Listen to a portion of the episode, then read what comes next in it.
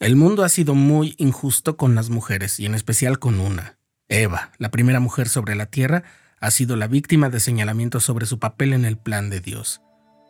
Es hora de aclarar todo ello a la luz del Evangelio restaurado.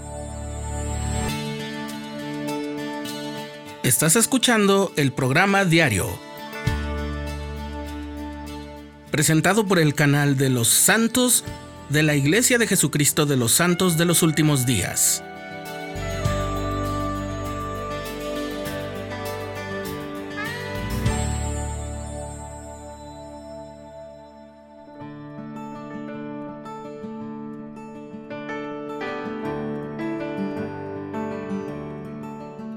El relato de la creación del hombre y la mujer va seguido del matrimonio en el que Dios unió a Adán y a Eva. Les dio mandamientos y les encargó el cuidado del jardín de Edén. Lo que sigue es el relato de cómo la serpiente tentó a Eva para que comiera del fruto del árbol que Dios les había indicado que no debían comer. La narración del libro de Génesis pasa con demasiada prisa, diciendo que Eva cedió a la tentación y comió del fruto, y luego lo ofreció a Adán, quien también comió.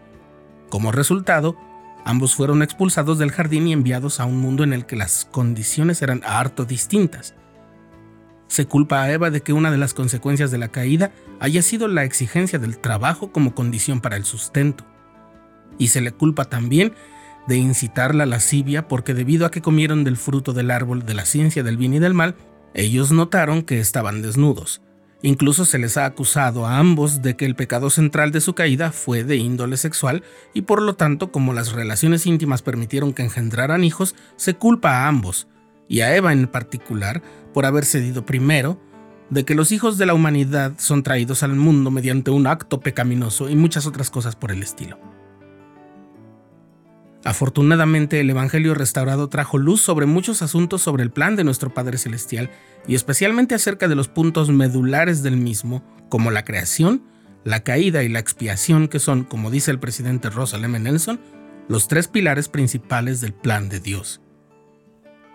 Así que hagamos un par de aclaraciones sobre la caída. Para empezar, la caída no tiene nada que ver con el pecado sexual. El presidente Nelson dice que si Adán y Eva no hubieran comido del fruto, habrían permanecido en el jardín de Edén en un estado de inocencia sin saber distinguir el bien del mal, pero sin saber tampoco cómo traer hijos al mundo, que era un mandamiento que debían cumplir. Dios los había unido en matrimonio y les había dado ese mandamiento por lo que su intimidad no fue el pecado, aunque ellos solo pudieron conocerla cuando sus ojos fueron abiertos por participar del fruto.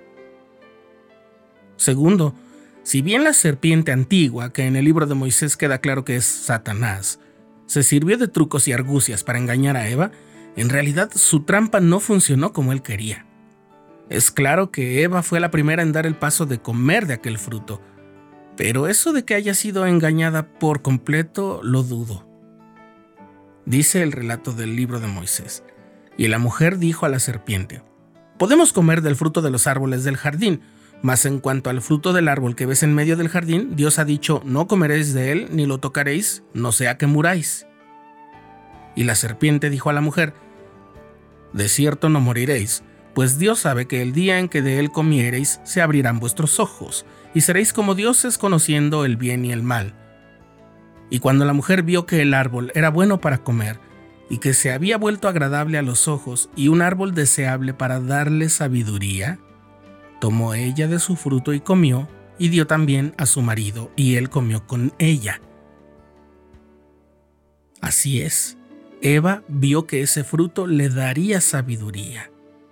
Y esa sabiduría era necesaria para cumplir con todos los mandamientos que habían recibido de Dios. Como resultado, fueron abiertos los ojos de ambos, dice la escritura. De modo que su decisión de tomar del fruto fue un paso de valentía el precio fue entrar a un estado mortal y ser expulsados a un mundo adverso, pero años después, cuando ya tenían hijos y habían aprendido el Evangelio, Eva le dijo a Adán, de no haber sido por nuestra transgresión, nunca habríamos tenido posteridad, ni hubiéramos conocido jamás el bien y el mal, ni el gozo de nuestra redención, ni la vida eterna que Dios concede a todos los que son obedientes. Como dijo el presidente Nelson, todos hemos sido bendecidos por el valor y la sabiduría de Eva al comer del fruto.